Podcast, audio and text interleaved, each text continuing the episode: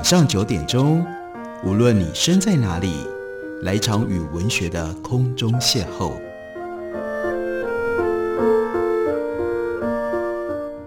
杨照谈书，邀您一同遨游文学世界，认识古今中外的经典之作。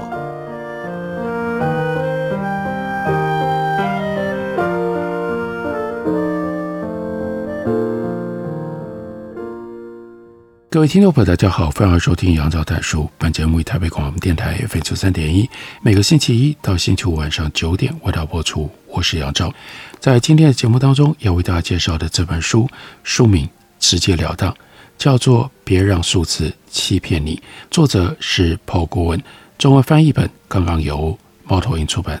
在这本书里讲的是数字，讲的是统计，不过整本书没有任何数学公式。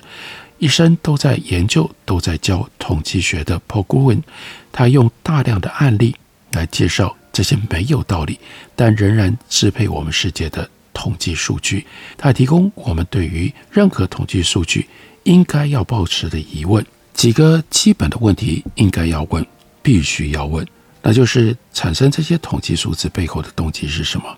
统计学家想用这种数。统计学家想用这些数字告诉我们，又想隐瞒我们什么？在这些数字计算的过程当中，有哪些数据被舍弃了？要得到统计资料背后的调查是如何进行的？对整体有代表性吗？取样的范围会不会太小？如果是问卷调查，题目设计是不是有引导之嫌？如果有不同数据的比较，基准一样吗？数据是否有依据主观判断？提供的论点是不是根本就不合理？我想在现在的气氛底下，关于统计和我们自己的生活彼此之间的关系，和我们生活之间的关系，最敏感也最容易挑起起大家注意的是民调。果然，在这本书里，Paul Gruen 也讲到了民调。他开头提了二零一三年十一月一日英国《每日快报》的头条上面。大字写着：百分之九十八的民众要求禁止新移民，这是自己认为叫做世界上最伟大的报纸，它的这一天的头条。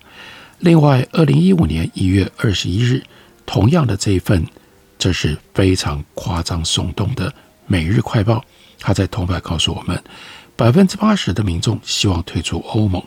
英国独立电视台新闻在二零一六年一月二十九日报道。英国年轻人是已开发国家当中最不识字的。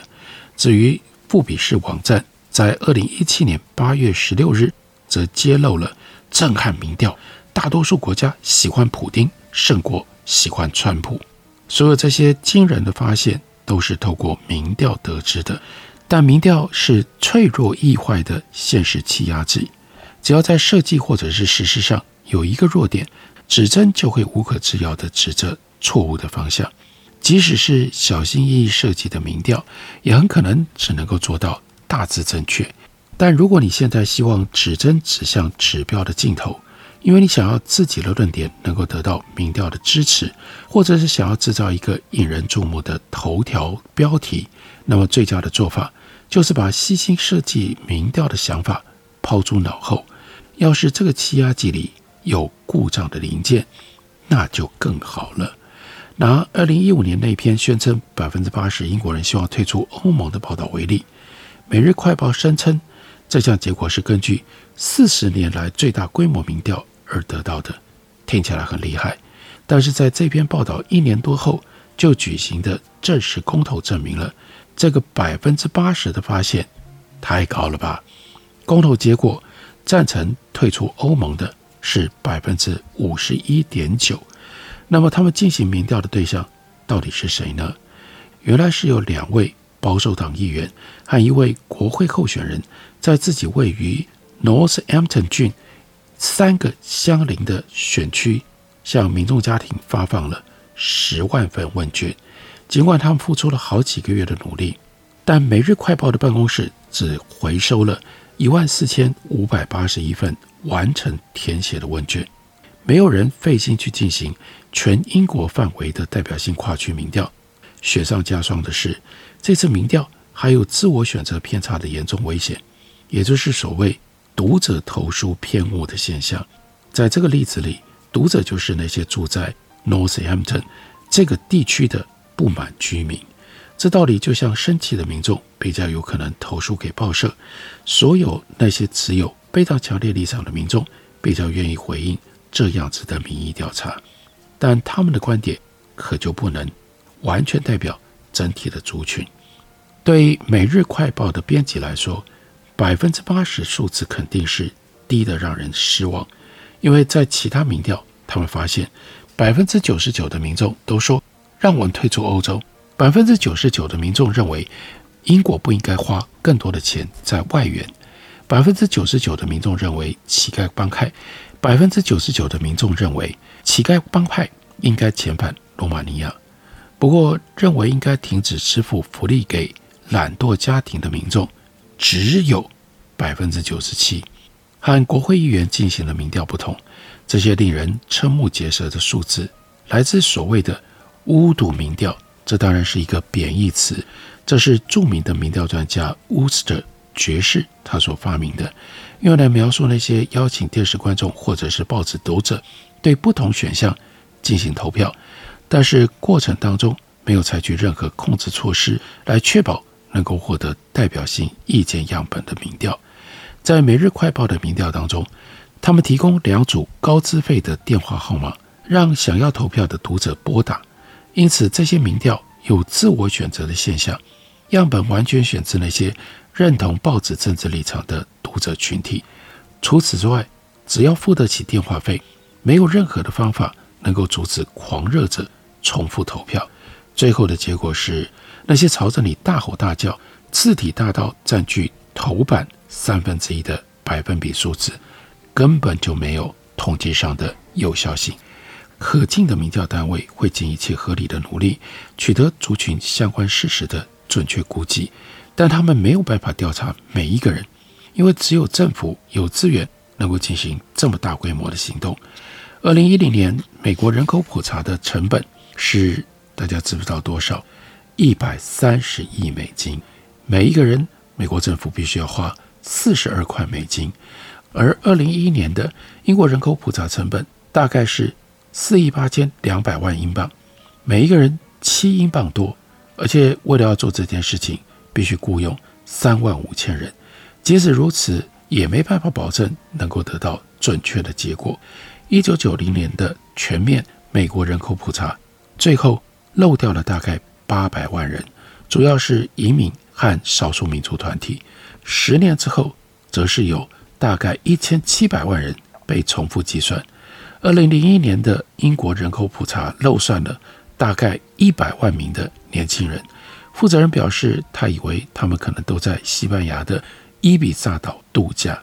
进行人口普查所需要的庞大后勤工作，也就意味了需要很长的时间才能够得到答案。在选举结束十八个月之后才公布民调的结果，当然是毫无意义。电视经理也不会希望等了两年才发现。某一个节目的收视率已经崩盘了。通常而言，取得大型族群即时资讯的唯一实际做法，是去抽取一个渴望具有代表性的样本。有一些产业的品管流程会把物品测到坏掉，这种情况除了抽样，没有别的选择。如果我开一家火柴工厂，然后我决定透过摩擦每根火柴来做品管测试，那我的工厂当然很快就倒了。但是，我们如何能够尽力确保样本可以精确地反映整个族群呢？要跨出第一步，如果能有一个包括所有族群成员详细资料的名单或者是资料库，在统计学上称为抽样框架，那就会很有帮助。但这种事情通常是用说的比较容易啊。他说：“我很难找到啤酒爱好者、牛津街的购物者。”纯素食的信仰者，或者是下一次英国大选一定会去投票的选民，我们得到他们的完整名单，而且任何可以取得的名单都有可能非常不具有代表性。所以接着，Paul Gruen 他就要举例告诉我们，什么是在抽样上面格外醒目的失败的例子。这些例子就可以提醒我们，所谓的民调，我们在看待民调的时候，我们应该要有多少的自我警醒跟警惕。我们休息一会儿，等我回来告诉大家这些失败的例子。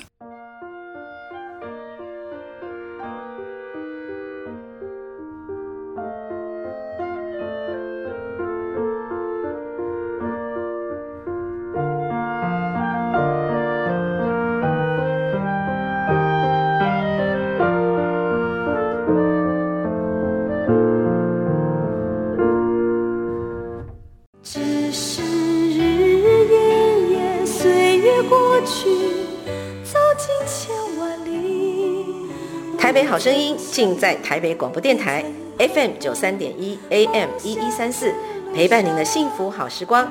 大家好，我是郑怡。轻轻叹息，只想告诉你，没有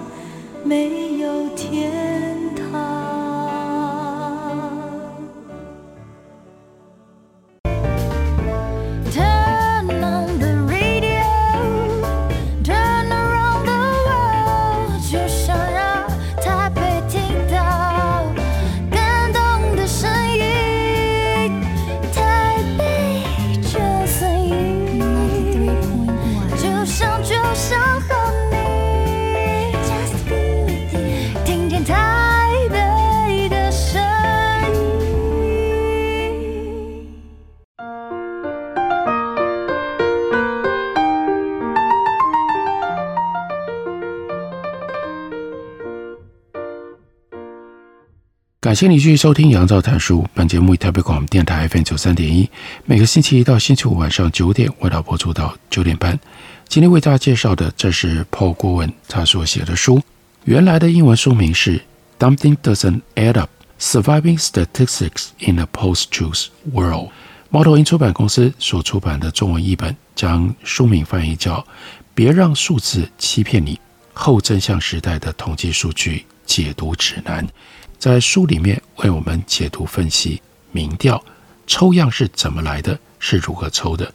他就举了一个例子：一九六三年的文学文摘大惨败，是史上著名的统计灾难，主因就是他们的抽样框架无法代表整体。一九三六年，小罗斯福和兰登在竞逐美国总统大位，而小罗斯福是现任总统，他是民主党人，在他的第一个任期当中。提出了罗斯福 New Deal 新政，透过创造就业机会以及对于穷人纾困来对抗经济大萧条。而兰登是当时的 Kansas 州州长，尽管他对新政的某一些面向表达了同理同情，但他反对，但他反对他所谓对社会保障的糟蹋和浪费，并且主张罗斯福的政策对失业率的帮助微乎其微，就像过去的选举一样。文学文摘这份受人尊敬的周刊，就要来举办一项民调。他们联系了一千万个美国人，不管以任何的标准来看待，这都是巨大的样本。周刊宣称，读者将抢先知道选举的结果，而且和实际普选的结果差距不会超过百分之一。总共有超过两百万人寄回了模拟投票的表格，所以周刊。自行的预测，兰登会以百分之五十七的选票取得压倒性的胜利，赢得四十八州当中的三十二个州。但事实是什么？最后投票出来的结果，小罗斯福以百分之六十一的选票轻松地击败了对手，而兰登在四十八州当中，只有在 Maine 和 Vermont 这两个州得到多数选票。这是美国历史上的一次差距悬殊的选举。文学文摘在选后那一期的周刊封面自己打上了这个标题，那就是“脸丢大了”。为什么文学文摘的民调会错得那么离谱呢？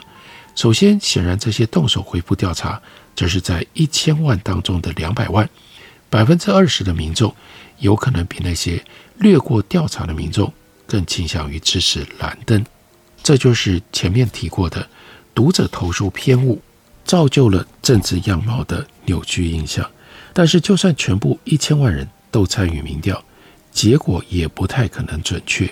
这份杂志从自家读者、电话目录还有汽车注册名单选择受访者，而在一九三零年代的美国，这些名单上的民众相对富裕，因为当时只有四分之一的家庭有电话，因此这些人从罗斯福的政策得到了益处，因此这些人从罗斯福的政策受益最小，也更有可能投票给兰登。尽管这次调查付出了巨大的努力，当然也包括了高额的费用，但框架的代表性不足，也就意味着。他们从一开始就注定要失败。兰登后来活到了一百岁，至少这次历史性的失败和烂到聪明的选举预测给他一点安慰。他就观察，他说：“如果预测和投票的结果很接近，那我应该就不会被世人记得，被世人已经遗忘了。如果民调单位能有一个精确列出某一个族群的抽样框架。”而且其中没有重大的缺漏或者是重复，他们就可以从中拣选出随机样本。基本上，这个动作需要替清单上的每一个人分配一个号码，然后像抽奖一样随机挑选出其中一部分的号码。这意味着我们可以计算出一个族群当中任何一个个体被选为样本的几率。比如说，如果要对一百万人的族群做民调，选择其中的两千个人来进行。那么每一个人被选中的几率就是千分之二。由于每一个人被选中的机会相等，因此就不会产生那种只选到特定族群、有钱人呐、男人呐、或者是受过大学教育者那样一种系统性偏差。在实务上，抽样的做法通常不是把写了数字的纸条折好放进到帽子里去摇一摇，而是使用能够以程式生存随机数字的电脑。顾问就说：“我曾经以为随机数字来自一个隐藏在电脑神秘深处的转动轮盘，但事实上，大多数电脑只能够生成伪随机数字。有一些数字看起来很随机，但如果你知道背后的演算法，你就可以预测下一个数字。例如，数学家及电脑科学家 von Neumann，他就提出了一种老式风格的做法。”先从所谓总指数开始，将这个数字平方，再取中间位数作为随机数输出。如果总指数是三十八，平方是一四四四，那么得到的随机数字是四四。如果你在清单当中的编号是四十四，那你就会被选中，要参与民调。接着我们再将四十四平方得到一九三六，所以下一个随机数字。那就是九三，以此类推。然而，这个方法也有它严重的局限性。一旦生成的随机数字，比如说是零零、五零或六零，哈，数字就不会再改变了。比如说，五十的平方是二五零零，拿出来还是五十啊。如果这个方法生成的随机数字是二十四，那么它的整个流程。重复了两轮之后，就回到原来的数字。二十四的平方是五七六，所以呢，五七，但五七平方变成了三二四九，中间的数又变成了二四，所以随机数的序列就是二四五七二四五七。这些年来，我们已经发展出更细致的方法，但没有一种是真正防呆的。有些受到广泛使用的软体产品，例如微软的 Excel，仍然使用过时的乱数生产器。这代表我们无法确定清单上的每一个人被选中的机会都相等。即使抽样的过程做到真正的随机，没有系统性的偏差，其实还是无法保证在特定的样本当中就能够选出具有代表性的族群切片。就算一个族群已经包含了。各种收入阶层、性别以及各个年龄层，但是在机缘巧合之下，还是有可能从这项抽签帽里抽出几乎每一个民众都很富有，都是男性或者都是二十几岁。但是如果我们了解族群结构的资讯，那就可以透过分层、分层随机样本来提高样本的可靠性。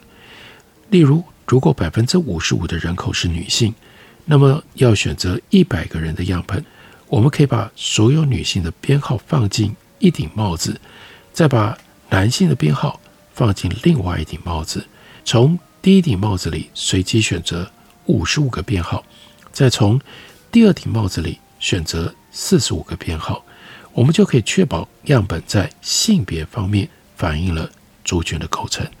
当然，仍然有进一步的问题。你为了要做到这一点，我们不只是需要在开始抽样之前就有一份性别的清单，甚至可能还要再加上年龄啦、社会阶层等等资讯。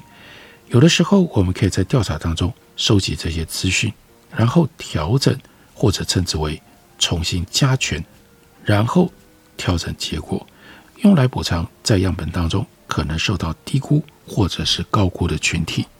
与其试着联系那些从抽样框架当中选出的受访者，不如只找马上能够接触到的人，像是那些在民调进行正好在街上或者是家中的民众。在这种情况下，受访者的选择不再是随机的，而是由访问者决定是否纳入样本。为了确保访问者不会限制自己只接触某一些特定类型的民众，民调公司。通常会设置不同年龄、性别和社会阶层的受访者配额，这种方法称为配额抽样。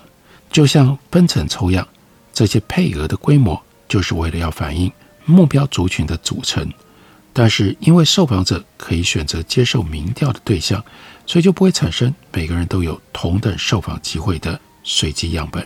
我们也无法计算任何一个人被选中接受提问的几率。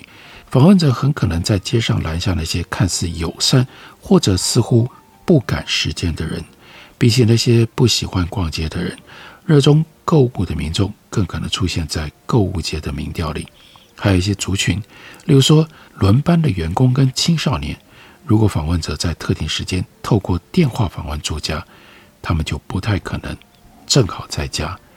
在今天这样的一个气氛底下，大家非常有可能。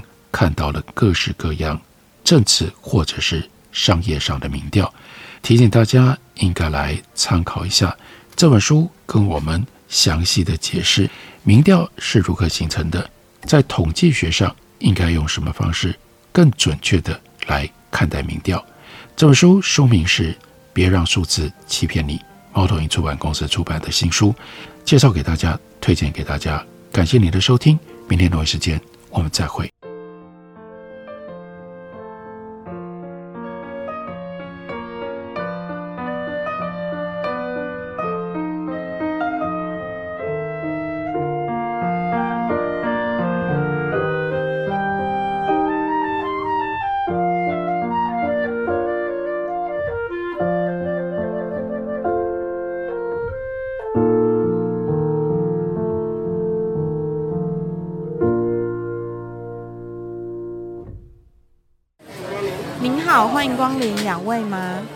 两双塑胶筷子，两个塑胶碗。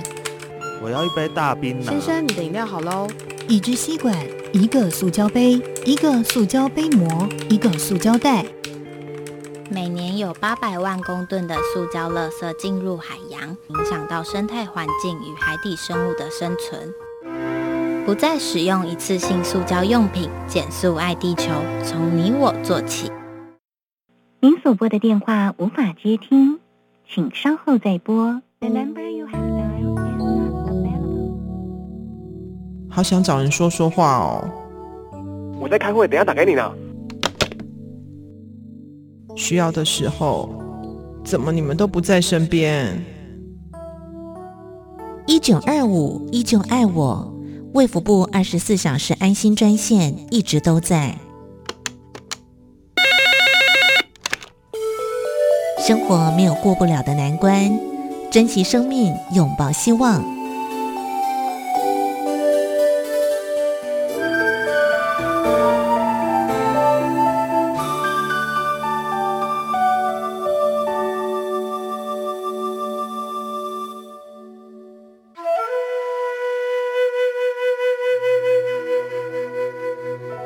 哎呀！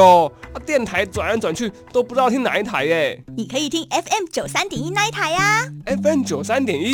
对呀，FM 九三点一台北广播电台，从早到晚二十四小时不间断，内容丰富多元，有新闻、社福、健康、教育、资讯、政策、财经，还有艺文、美食、音乐及观光，甚至跨越族群，接轨国际。哇！最重要的是，错过了节目也不用担心，因为网络上会保留六十天，让你随时随地都可以随选收听哦。哇！那我赶快来搜寻 FM 九三点一台北广播电台，让你不只听见台北的声音。哦耶！哎，我等一下顺路载你回去。不好吧？你刚刚有喝哎。哦，我还很清醒啦，只喝一点点而已，我又没醉。哎，不行啦，现在酒驾被抓到啊，连乘客都会一起被罚哎。啊？没错，酒驾新规定，酒后驾车初犯提高罚还金额，最高受罚两万元，同车乘客也会一起受罚，最终罚到三千元。喝酒不开车，开车不喝酒。